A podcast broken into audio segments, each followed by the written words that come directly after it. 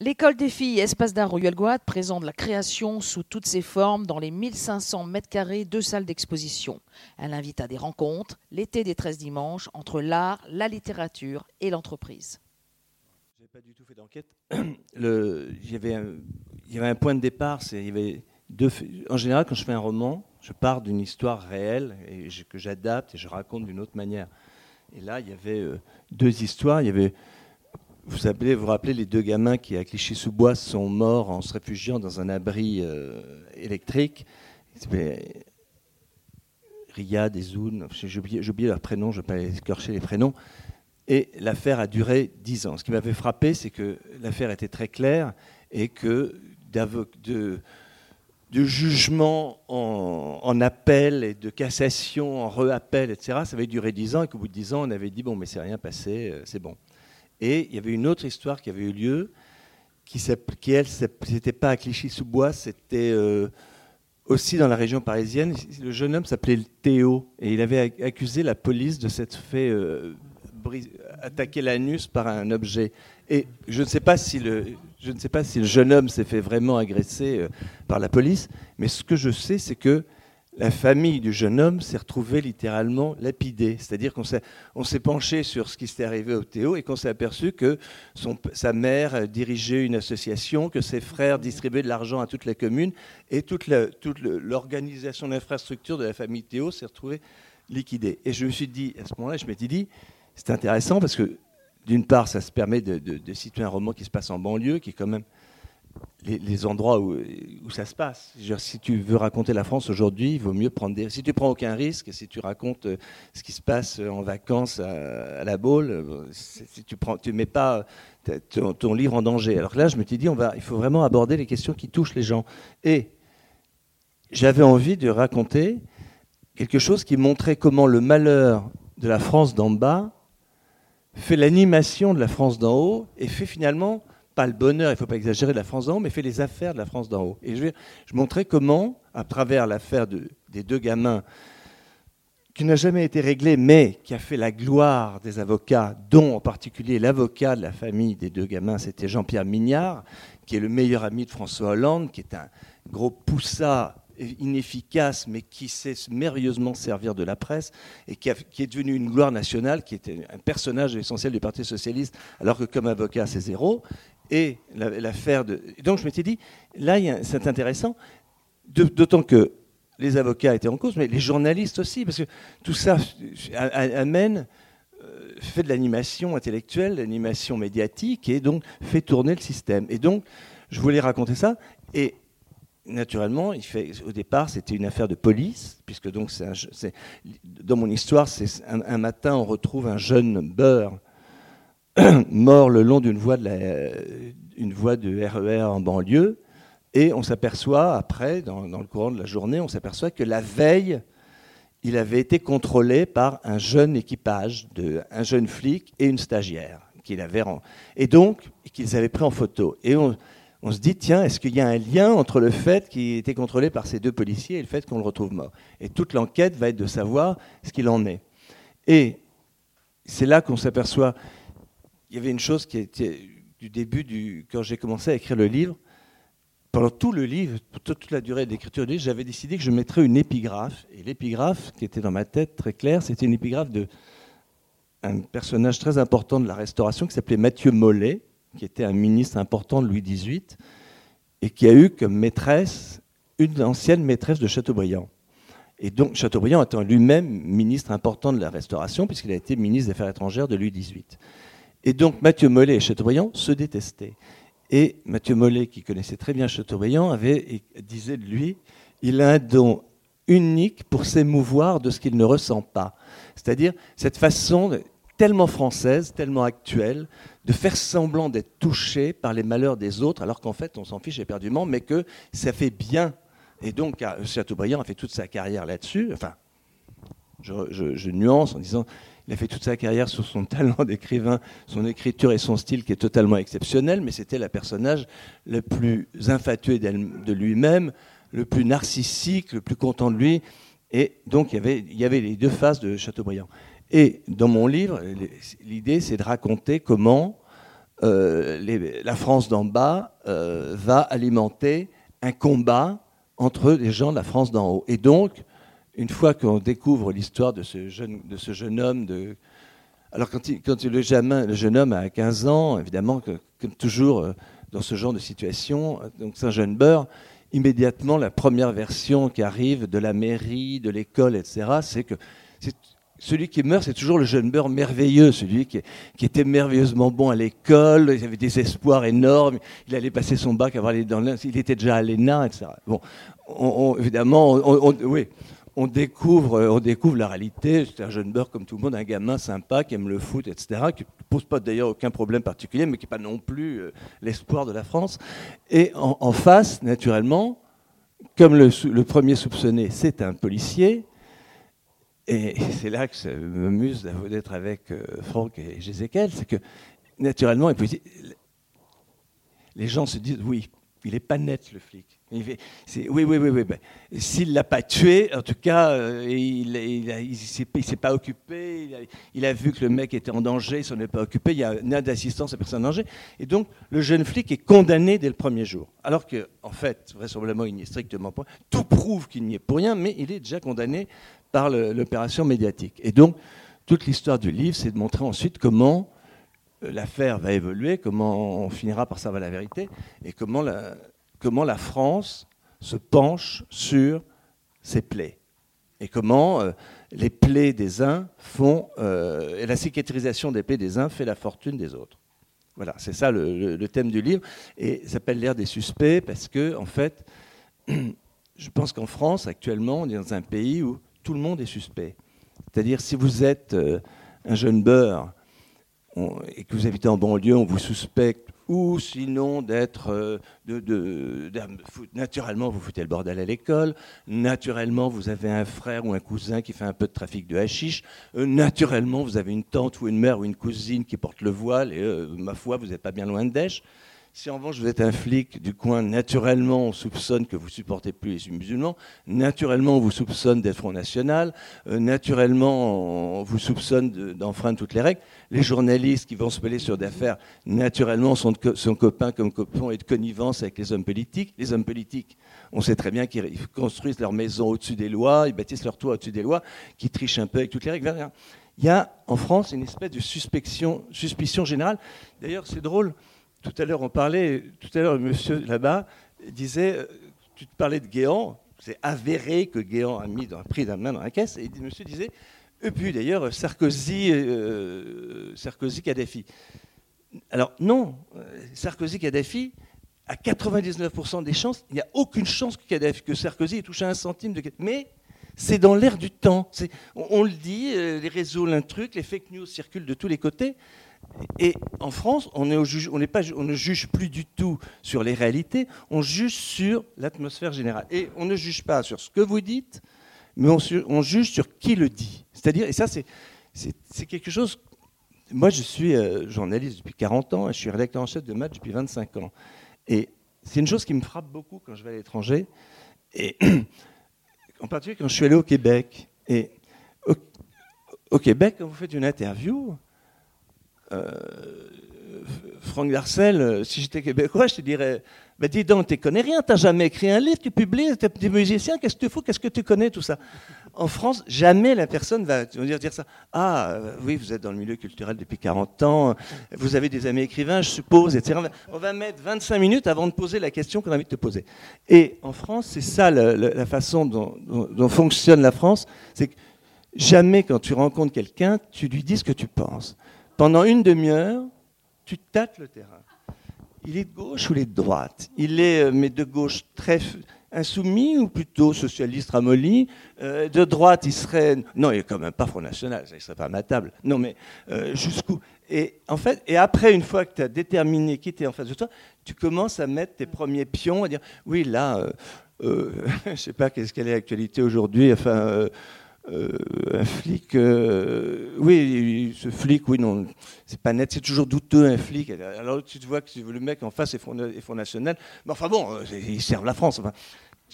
Et c'est ça le, problème de la France, c'est qu'on a une, manière de raconter. De, on, ne, la France ne, ne, regarde pas en face ses propres plaies, et donc est incapable de les cicatriser parce qu'on ne peut pas mettre des mots sur les mots, des mots MOTS sur les mots MAUX.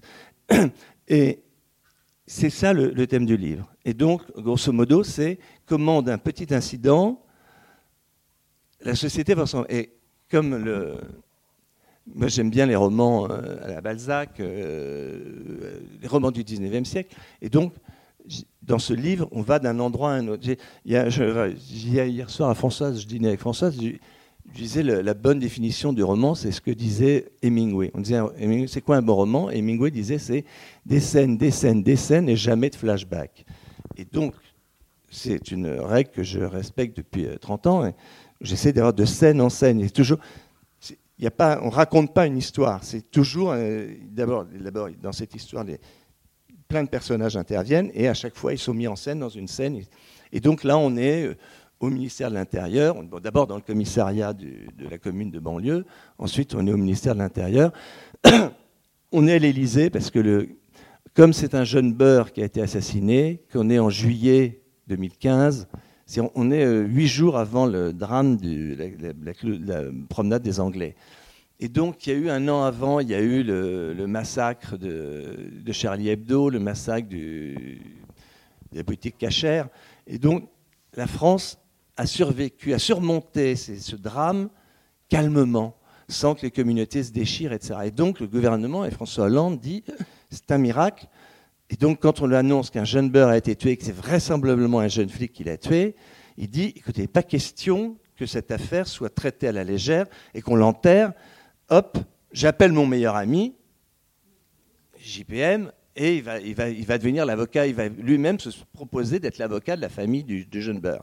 Et donc, il y a une scène qui se passe à l'Élysée, parce que. Et donc, comme les, un roman, il faut quand même que ce soit. Que y ait un côté reportage, moi j'aime bien les, mes romans. Balzac, je trouve que ce qui est merveilleux dans Balzac, c'est qu'il décrit toujours les endroits où ça se passe. Euh, Balzac, oui. Stendhal le fait aussi. Balzac, c'est même un peu long. Parfois, ça devient même. Euh, dans, l'autre jour, je, parlais de Splendeur et misère des courtisanes, où il y a 40 pages de description. Au début, 40 pages de description du palais de justice de Paris. Là, tu sens qu'il a recopié le guide bleu, que c'est passé en feuilleton tous les jours. Ça, c'est insupportable. Mais en même temps, on voit toujours très bien les endroits où ça se passe. Et donc, là, je voulais des endroits, des lieux. Donc, on est dans la salle de projection privée de l'Élysée. On est ça se passe au mois de juillet, donc il ne se passe plus rien à Paris. Tout le monde est parti, mais les endroits. Donc, quand les, endroits, les gens très importants sont partis, les seconds couteaux ont l'usage des endroits pour les très importants. Donc, en particulier, les loges du, PSG au mois de février-mars, les loges du PSG sont inaccessibles vu qu'il y a euh, tout le gratin qui est là. Mais au mois de juin, juillet, août, ils sont partis. Donc là, il y a les seconds couteaux qui peuvent les occuper. Et on passe dans des endroits de ce genre. Il y a un côté aussi reportage sur la façon, les endroits où, se décide notre sort, en fait, par des gens qu'on ne connaît pas. Parce qu'en fait, c'est pas. C'est pas le gratin, c'est pas le sommet de l'État qui décide le sort de la vie des Français. En fait, c'est euh, le second rayon. Voilà, c'est ça que raconte le livre, grosso modo. Grosso modo, et en plus sur la technique de narration aussi, il y a une narration particulière parce qu'il y a un jeu qui est pluriel. Chaque chapitre, tu changes de narrateur. Oui, j'avais déjà fait une fois dans un, dans un livre il y a une vingtaine d'années et c'est très commode en fait euh, littérairement, c'est-à-dire enfin, le livre, je l'ai sorti en, septembre l'année dernière, j'ai terminé au mois de mai. Donc, je, enfin, je sais que par exemple, le, commissaire est un des personnages importants. le, le, bras droit du commissaire, qui est l'adjudant, euh, le jeune flic est un personnage important, la jeune stagiaire est aussi un personnage important, et puis vont intervenir, quand l'affaire se développe, l'avocat, euh, l'assistante de l'avocat, l'avocat de la famille, pardon, l'assistante de l'avocat, puis il va y avoir un journaliste qui va s'en mêler, puis il va y avoir un avocat. Le, jeune flic va finir par foutre le corps, démissionner, comprendre que la police ne va pas du tout le défendre, donc il démissionne, il se bat, il se retrouve chez lui à l'Armor Baden et il prend un avocat. Parce que, parce que tous tes héros, quand même, ont un lien avec la Bretagne. Ils, euh, arrivent tous en Bretagne ou ils viennent tous de Bretagne. Le jeune flic et le commissaire sont bretons. Et donc, et, il vient. Et l'avocat qui va s'occuper du, jeune flic et aussi. enfin, lui, en tout cas, il a une maison en Bretagne. Je ne sais pas s'il est breton, mais il a une maison en Bretagne. Et l'idée, c'est de, passer. De, et ça permet de montrer. Comme je veux montrer comment la France d'en haut s'en mêle, il faut que les personnages, les uns et les autres. Et donc, si ils parlent, ça permet de raconter le, les arrière-pensées. Et en plus, il y a une chose qui est. Oui, parce que j'oublie de dire, il y, a, la jeune avocate qui, qui, qui possède Jean-Pierre, celui qui est inspiré par Jean-Pierre Mignard. Une fois qu'il a décroché le contrat, qu'il a donné son nom, il n'est pas question qu'il s'occupe de quoi que ce soit. Il part au mois de juillet, il part à Arcachon dans sa propriété et il confie le dossier à une jeune avocate qui va faire tout le boulot. Et la personne qui les aide, en réalité, c'est que ça se passe dans une cité, et dans cette cité, il y a un type qui a le grand frère qui tient toute la cité. Et donc, l'avocate travaille avec le grand frère. Et le grand frère, il est musulman. Et il y a une chose qui est assez intéressante, et c'est pour ça que les romans chorales, où tout le monde parle, il y une grande vertu, et dans ce roman particulier, c'est qu'en France, on a un énorme problème de communauté. Non pas que l'intégration se passe mal, je pense au contraire qu'elle se passe beaucoup mieux que ce qu'on dit. D'abord, on nous raconte qu'autrefois l'intégration se passait merveilleusement. Les Italiens, les, Polonais, c'était formidable. Ils étaient chrétiens, catholiques. très bien. L'intégration s'est parfaitement bien faite. Alors ça, je vous rassure tout de suite, c'est un tissu de mensonges. Ça s'est très mal passé.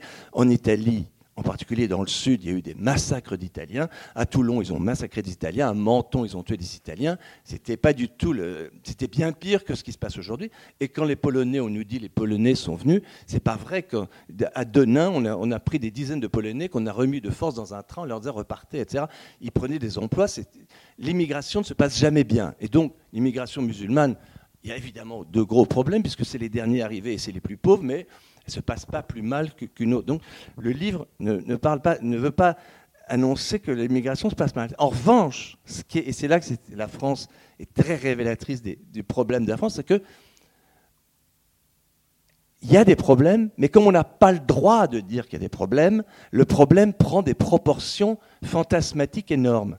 Et, par exemple, je vais vous donner un seul exemple, c'est que personne ne sait combien il y a de musulmans en France. C'est un chiffre qui est comme secret. certains te disent qu'il y en a 5 millions, certains te disent qu'il y en a 6, certains te disent qu'il y en a 8.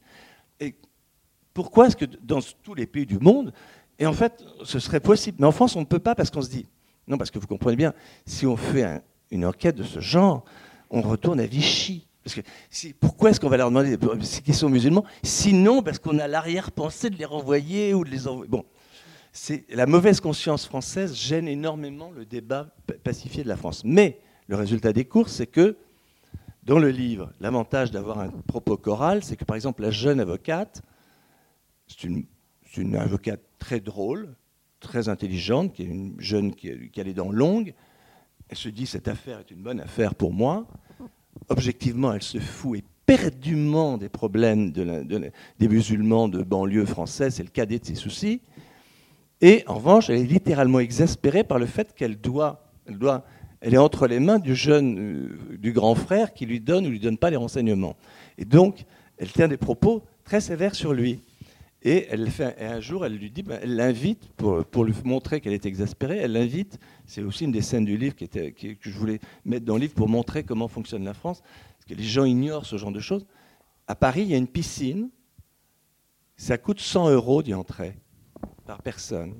C'est la piscine, c'est la Molitor, l'ancienne piscine Molitor, qui est toujours ouverte en fait. Évidemment, à 100 euros par personne, même par des journées comme ça, il y, a, 30 personnes. Normalement, il devrait y avoir 250 euh, personnes, il n'y en a que 30 tellement c'est cher. Et donc elle, elle y va parce que, coup de bol, la piscine Molitor est en plein 16e arrondissement. Elle, c'est l'incarnation du 16e et c'est la fille, qui, la concierge de son immeuble qui s'occupait d'elle quand elle était petite, est devenue la gardienne de la piscine. Donc, elle l'a fait entrer à l'œil. Et elle veille à ce que le grand frère arrive et à payer les 100 euros pour qu'il comprenne euh, sa douleur. Et c'est là que c'est intéressant parce que sa meilleure amie, à elle, elle est juive. Or, vous pouvez absolument pas, si vous êtes un, romancier qui fait un roman à faire passer les gens, il y a des choses qu'un juif français peut dire sur les musulmans il peut dire j'ai peur des musulmans. Je trouve qu'en des quartiers où il y a des musulmans, euh, mes enfants ne sont pas à l'aise. Ils reviennent d'ailleurs. C'est une chose qu'on n'a pas le droit d'écrire dans les journaux, qu'on n'écrit pas. Mais si vous venez dans le 17e arrondissement à Paris, vous allez vous apercevoir que c'est quartier qui était un quartier 100% banal est devenu un quartier où il y a des boutiques cachères partout. Tous les restaurants sont cachers. La communauté juive se réfugie dans le 17e. C'est une chose qu'on n'écrit pas parce que c'est pas bien vu. Si vous êtes musulman, vous avez totalement le droit de dire que Israël se fout du monde, que Israël massacre les Palestiniens, chose qu'on trouve légitime dans la bouche d'un musulman français et qu'on trouve absolument odieuse, et en tout cas maladroite et dangereuse dans la bouche d'un journaliste ou d'un Français qui ne serait pas musulman. Et donc, c'est ça qui est l'avantage d'un roman choral. Et l'avantage du roman, c'est que dans le roman, on peut tout dire. Et, si vous ne le dites pas vous, vous le faites dire, ce que vous avez envie de dire, par un autre personnage. Et c'est pour ça que, dans l'ère des suspects, euh, que je veux dire par là, c'est que non seulement tout le monde est suspect, parce que dès que vous êtes en France, dès que vous êtes quelque part, vous êtes classé en fonction de votre origine et de votre métier, mais en plus en fonction de votre, euh, maintenant de votre sexualité, de votre euh, religion, etc. Donc c'est ça le, thème du livre. Et puis tu fais parler aussi à un journaliste, peut-être toi, quand tu décris euh, l'acteur. Là, c'est tout l'inverse de ce qu'on peut dire, ce qu'on ne peut pas dire. Alors, c'est le faux semblant de. Moi, j'ai adoré ce chapitre-là sur l'acteur en action une des, choses qui était qui est le hasard de la vie, c'est que souvent on s'aperçoit que des bonnes choses sont faites pour de mauvaises raisons ou que de mauvaises choses sont faites pour de bonnes raisons. Et, là, en fait, il y a un journal qui ressemble beaucoup à Paris Match. Je n'appelle pas Paris Match, mais enfin, on reconnaît que c'est Paris Match. va s'intéresser à l'affaire de ce jeune bambin. Au début, quand on annonce au rédacteur en chef au mois de juillet, il y a un jeune môme qui est mort. il dit mais je m'en fiche, du Qu'est-ce qu'il y a des jeunes meurent, il y a des jeunes gens qui meurent dans des accidents tous les jours en France. Euh, quelle importance? Et il s'y intéresse pas du tout. Et puis un mois après, un jour, il se trouve que sont, convoqués au tribunal de Bobigny les gens de la famille, la, mère du, jeune garçon qui est mort, euh, son frère, euh, son avocat, et puis aussi le, flic qui est mis en cause, etc. Et un des photographes du journal est là, qui donc qui est un photographe qui s'occupe de People, et il voit arriver le frère du jeune mort, et il dit Ah, mais c'est incroyable, je le connais, c'est le meilleur ami de. J'ai oublié comment s'appelle l'acteur, qui était dans mon esprit, c'était quand je l'ai écrit, c'est quelqu'un qui ressemblait beaucoup à Vincent Lindon, mais enfin bref. Il dit c'est le meilleur ami de d'acteur. Et dans ce moment-là, le rédacteur en chef dit Ah bon, c'est intéressant cette histoire. Comment ça se fait que, que, cet acteur si célèbre est pour meilleur ami euh, le frère d'un jeune gamin qui s'est fait tuer?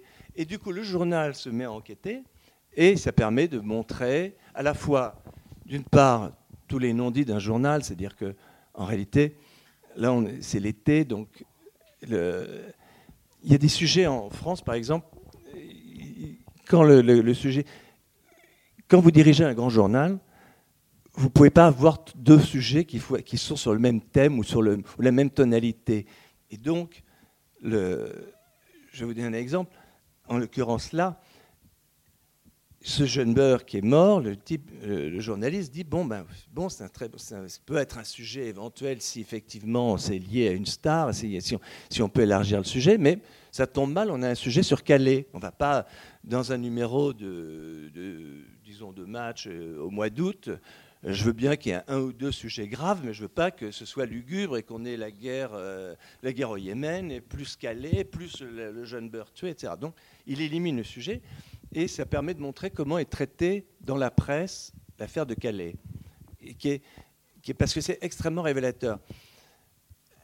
À Calais, à chaque fois qu'on envoie des reporters, ils reviennent avec des photos assez éloquentes et ils ont vu des choses déplaisantes. C'est-à-dire que, en fait, évidemment que ça se passe mal d'avoir 5 euh, ou 6 000 personnes qui sont à 2 km de votre ville et qui, en plus, viennent.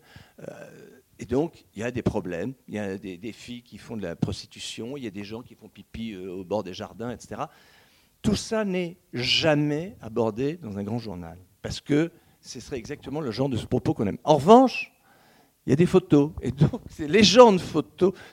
parce que le journaliste qui fait le reportage n'acceptera jamais de signer un papier où on dira Oh non, écoute, tu dis ça, tu vois bien, tu, quand même, tu apportes du, grain au moulin du Front National, c'est honteux. Donc, il n'écrit pas dans son papier, mais comme le journal se dit, quand même, là, on est.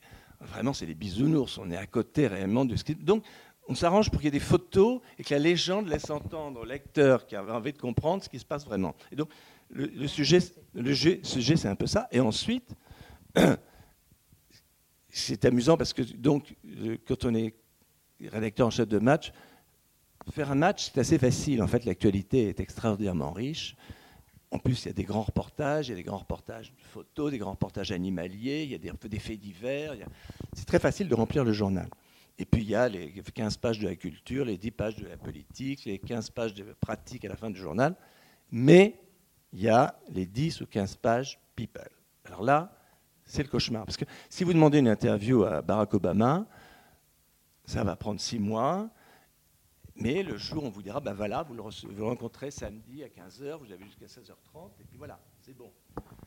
Si vous rencontrez, demandez une interview à Vanessa Paradis, il va falloir d'abord six mois, puis il va falloir envoyer la liste des questions, puis il faudra ensuite avoir la permission qu'elle relise, puis il faudra qu'elle dise qui sera le photographe? Ah bon, d'accord, le photographe. Alors, négociation interminable pour savoir qui est le photographe, et ensuite, une fois que les photos sont prises, négociation pour savoir lesquelles elle accepte et lesquelles elle n'accepte pas, etc. Donc, dans le livre, le, rédacteur en chef, tous, ces gens, tous les gens dans ce livre sont un peu des, gens importants, mais ils ne sont pas des grands chefs. Lui, il est numéro 2, parce que le numéro 1 est en vacances. Et donc, il a trouvé ce problème de people qui le reste de l'année, il s'en occupe pas, ça le gonfle à mort. Et là, il a ça. Et donc, comme d'habitude, il n'a pas de couverture people. Par exemple, c'est cette semaine pour match, nous n'avons pas de couverture people. Alors, on, se dit, est-ce qu'on va faire une fois de plus? Alors, tout le journal est plein, on a des choses vachement bien, mais qui on va mettre? Est-ce qu'on va mettre le, baptême d'Archie, qui est baptisé cette semaine. Est-ce qu'on va mettre le, bébé de Nabila? Alors là, c'est tellement bas de gamme qu'on n'ose pas. Enfin, bref, on a des, ça, c'est des énormes. On, ne sait pas ce que la, couverture que tu vas choisir journal, demain. Faire les 100 pages du journal, importantes et sérieuses, c'est fait. Tout le monde fait son boulot, ça va vite.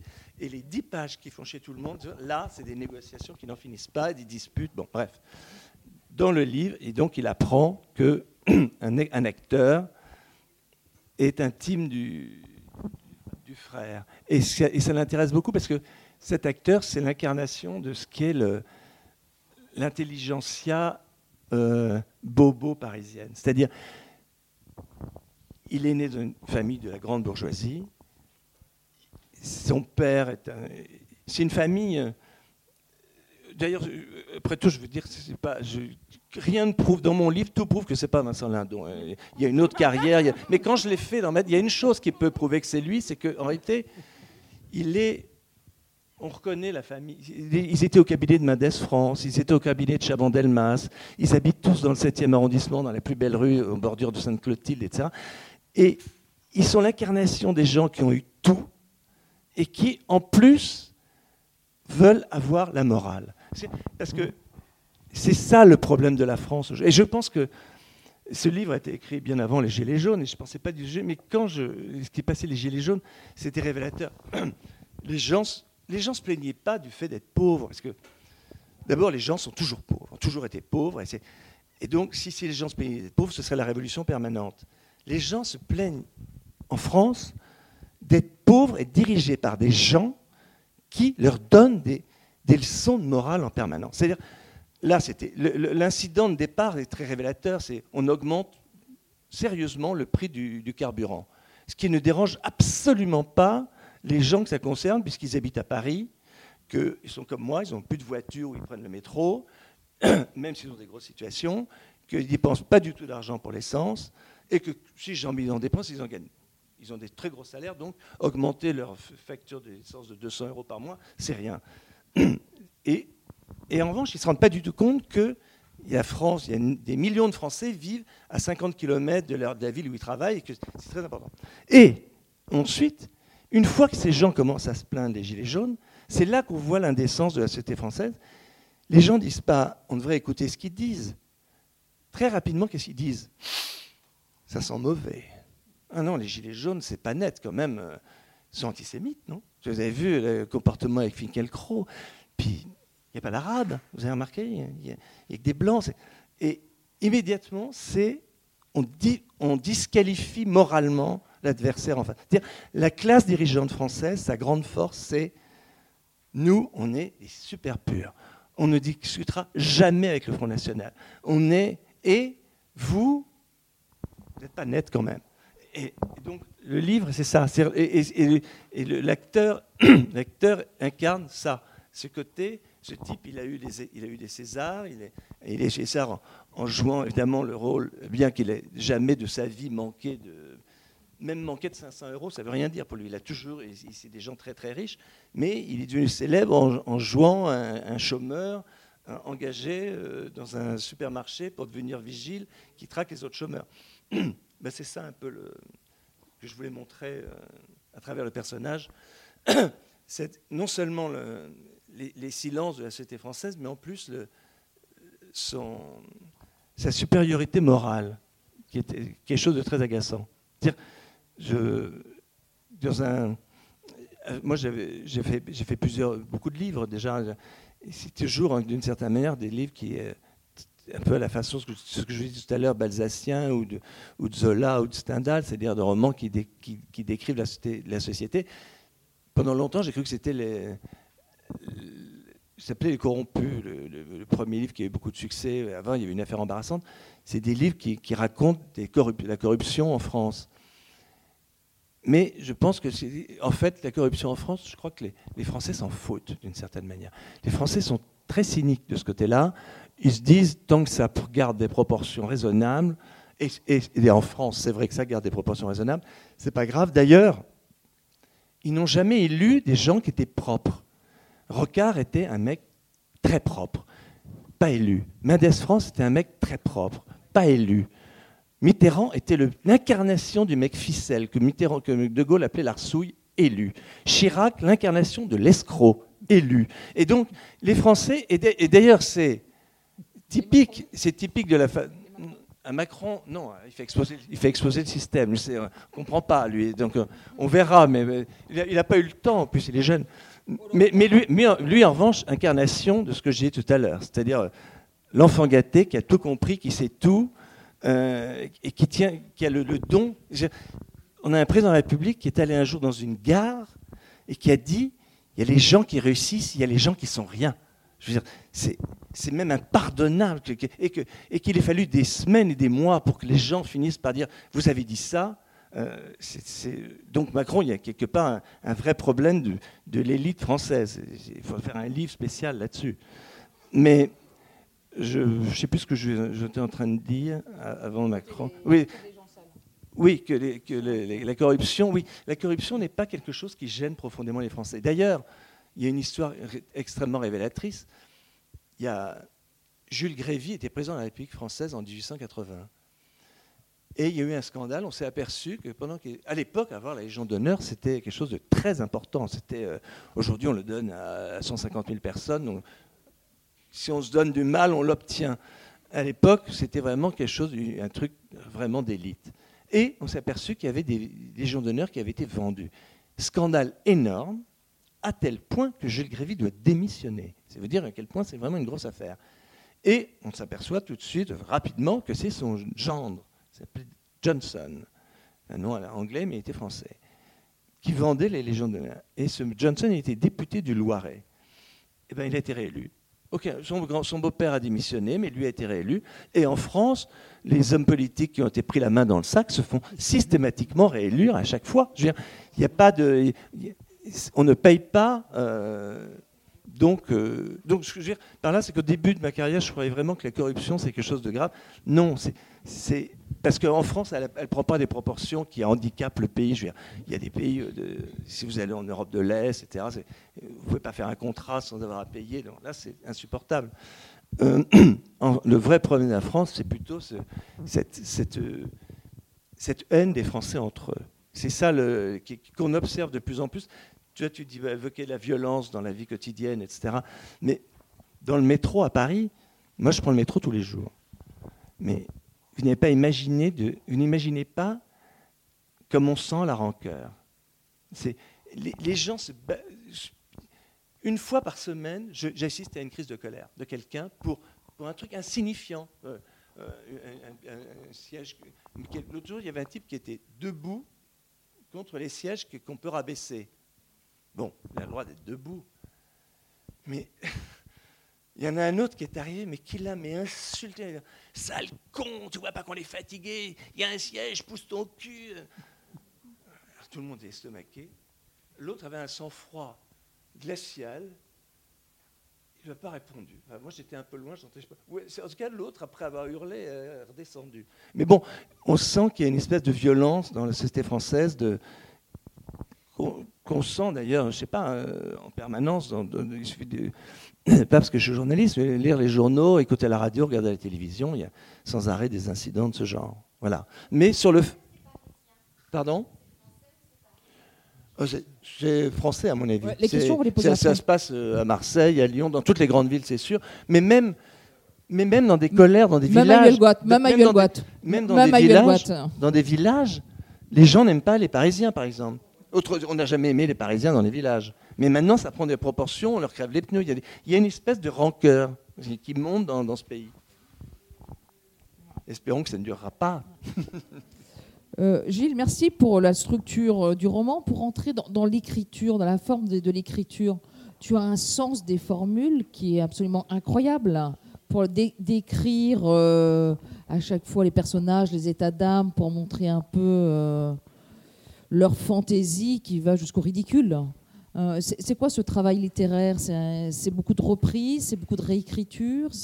Puis tu pourras peut-être nous faire aussi peut-être une lecture euh, d'un extrait où il y a beaucoup. Euh, il y a un sens comme très singulier de la formule qu'on ne retrouve pas dans. Il y a deux trois choses qui, auxquelles je suis. Très... Ben, c'est quand même mon 13e roman, donc j'ai appris à faire des romans. D'abord, il y a une chose qui est sûre, c'est que maintenant, je, je fais pas. Il doit y avoir assez peu de personnages dans un roman. Je ne sais pas si vous avez remarqué, mais quand on lit les romans de Malraux, par exemple, c'est extrêmement pénible parce qu'à la page 10, on ne comprend plus rien. Il y a eu déjà 50 personnages sont intervenus. Donc, je fais très attention à ça. Et les peu, les de personnages qui interviennent, rapidement, je, les décris, je, fais en sorte que les gens se représentent. Je représente les lieux, et j'ai une façon d'écrire qui est. Je sais le chapitre que je vais écrire.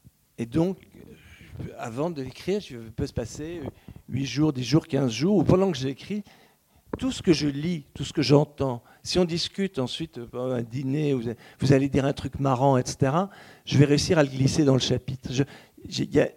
les gens disent, vous avez un sens de la formule incroyable, c'est tout le monde a un sens de la formule. Et donc, ça finit, si tu les notes et que tu sais exactement ce que tu veux, donc c'est des livres très écrits, même d'ailleurs les gens trouvent qu'il y en a trop d'une certaine manière, parce que c'est trop écrit.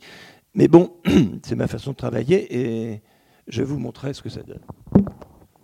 Euh, tu as choisi un passage, c'est ça? Non. Ah non.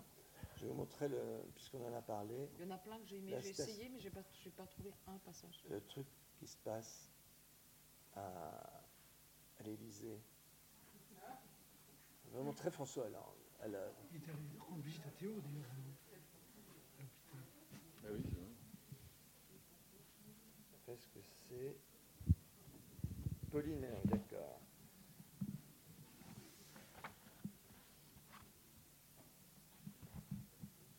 Je vous montrer la le passage où il y a. Bon, c'est donc c'est l'avocate stagiaire qui va être chargée de qui va être chargée de l'affaire. S'appelle Pauline. Pour moi, l'affaire a commencé un mardi soir à l'Élysée. Je n'y avais jamais mis les pieds. Je n'en rêvais même pas. Jean-Charles, son patron, lui, ne se lassait pas d'évoquer les habitudes qu'il y avait prises. C'était plus fort que lui. À chaque occasion, sans avoir l'air d'y attacher d'importance, il réussissait à le glisser dans la conversation. Sa femme l'accompagnait rarement. Il allait seul retrouver le président pour bavarder ou dîner en vieux pote. Mais ce jour-là, petite différence, il y allait pour une question de droit le président avait un dossier à lui confier. Jean-Charles avait annoncé qu'il viendrait avec une collaboratrice. Il m'a fait le grand jeu. Même ce garé avenue de Marigny sur les places réservées au palais a pris des allures de privilège. Jean-Charles planait d'autant plus que nous étions d'abord invités à assister à une projection dans la salle de cinéma, une friandise réservée aux intimes. Le président avait prévu de se rendre deux jours plus tard à Avignon il assisterait à une mise en scène des damnés par la comédie française dans la cour du Palais des Papes. Pour donner un ton original aux commentaires qu'on attendrait de lui, il voulait d'abord revoir le film de Visconti. Nous ne serions qu'une poignée d'élus à partager ce moment, avec l'ordre explicite de ne pas en parler. Ensuite, le président expliquerait à Jean-Charles et à moi ce qu'il attendait de nous. J'avais mis une petite robe bleu pâle très légère et des sandales dorées ruineuses de chez Roger Vivier. Je me le rappelle parce qu'en traversant la cour d'honneur, un morceau de gravier s'est glissé entre la semelle et mon talon et a cassé mes effets d'altesse en cérémonie en me forçant à sautiller sur un pied pour retirer cette saleté. Jean-Charles en rit encore, tout comme il s'est amusé du froid polaire qui a saisi les femmes présentes dans la salle de projection. Il faisait tellement chaud dehors qu'ils avaient réglé la climatisation au maximum. Pendant cinq minutes, une fois franchi l'escalier tapissé d'affiches de films qui mènent au sous-sol du jardin d'hiver, on se croyait au paradis. Ensuite, pour ces messieurs, obligés de venir en veste à l'Élysée, tout était parfait. Pour les dames, en revanche, bienvenue en Sibérie. Par chance, le président, selon son habitude, est arrivé en retard, et le service du protocole, un vieux monsieur en l'occurrence, a proposé d'aller chercher des boissons fraîches. L'ancienne chef de cabinet du président, nommée un peu plus tôt à la tête d'un musée, une blonde ravissante qui avait eu tapé dans l'œil de toute la promotion Voltaire, dont elle faisait naturellement partie, l'a prié poliment de lui préparer plutôt une théière brûlante. Le message est passé et le vieil huissier charmant nous a apporté des plaides. La ministre de la Culture, troisième femme de la soirée, l'a réembrassé. Moi aussi. En tout, nous occupions six sièges sur les quarante de cette grande salle tapissée de bois blond, des fauteuils design à la coque de plastique couverts d'un velours marron. Le premier dimanche du mois, normalement, le président organisait une projection. En prévision, en prévision de ces courtisaneries toujours courues, on avait aligné des chaises empire le long des murs. L'effet lounge était complètement loupé, mais une fois enroulé dans mes deux plaides, on en avait toutes demandé un second, je n'aurais cédé ma place pour rien au monde. Cerise sur le gâteau, quand, Jean-Charles m'a présenté, Sa Majesté a dit qu'il était content de me connaître. J'imagine qu'il distribuait la formule sans compter, mais sur l'instant, j'étais aux anges. je vais vous montrer quelque chose. Je voulais montrer le Hollande.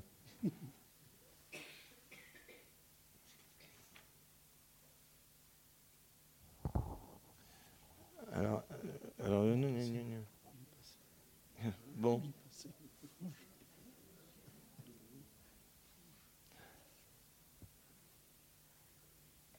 Alors, alors ouais, donc, euh, le, le, fait la projection a eu lieu, c'est les damnés euh, adaptés. C'est les damnés dont l'adaptation est présentée à, à, à Avignon les, deux, la, ministre de la Culture et l'autre, démolissent la datation théâtre qu'elles ont toutes les deux vues, qui est effectivement grotesque. Et, lui, euh, l'avocat qui a dormi pendant la moitié de la projection, euh, le président lui tape sur l'épaule, il dit Et toi, qu'est-ce que tu as pensé du Visconti? Jean-Charles ne s'attendait pas à l'interpellation du président. Pendant la projection, à trois reprises, j'avais dû le secouer comme un gros chat levé dans son fauteuil parce qu'il commençait à ronfler. Mais comme les montres arrêtaient, un mouvement du poignet et Jean-Charles repartait à sa façon d'ancien rugbyman qui préfère percuter l'adversaire plutôt que de chercher l'intervalle. C'est de la gnognotte pour Bobo. La comédie française sait que sa pièce n'attirera que des intellectuels éclairés, des sociologues, des journalistes et des précieuses ridicules. Elle leur sert un tissu de niaiserie bien pensante. Si c'était Marine Le Pen qui parlait de mitraillage dans un de ses discours, tous ces faux d'herche, on appellerait au même de Cicéron. Le président lui a tapé sur l'épaule. Il aimait Jean-Charles pour ses analyses brutes de décoffrage. Mon boss jouait auprès de lui le rôle de Charras auprès de Mitterrand, celui de la soubrette de Molière déguisée en idiot du village pour dire la vérité à voix haute. Il lui a saisi le bras avant de répondre. Avec lui. Ah bah, Alors, Hollande, il a souri. Un grand sourire à faire, lever le jour. Et j'ai vu son charme en action. Petit, rondouillard, ficelé comme un gigot dans ses costumes, il se métamorphosait quand ses traits se détendaient. Tout à coup, engageant comme une promesse, son visage vous sautait au cœur. Se tournant vers moi, il m'a prié avec courtoisie de les accompagner.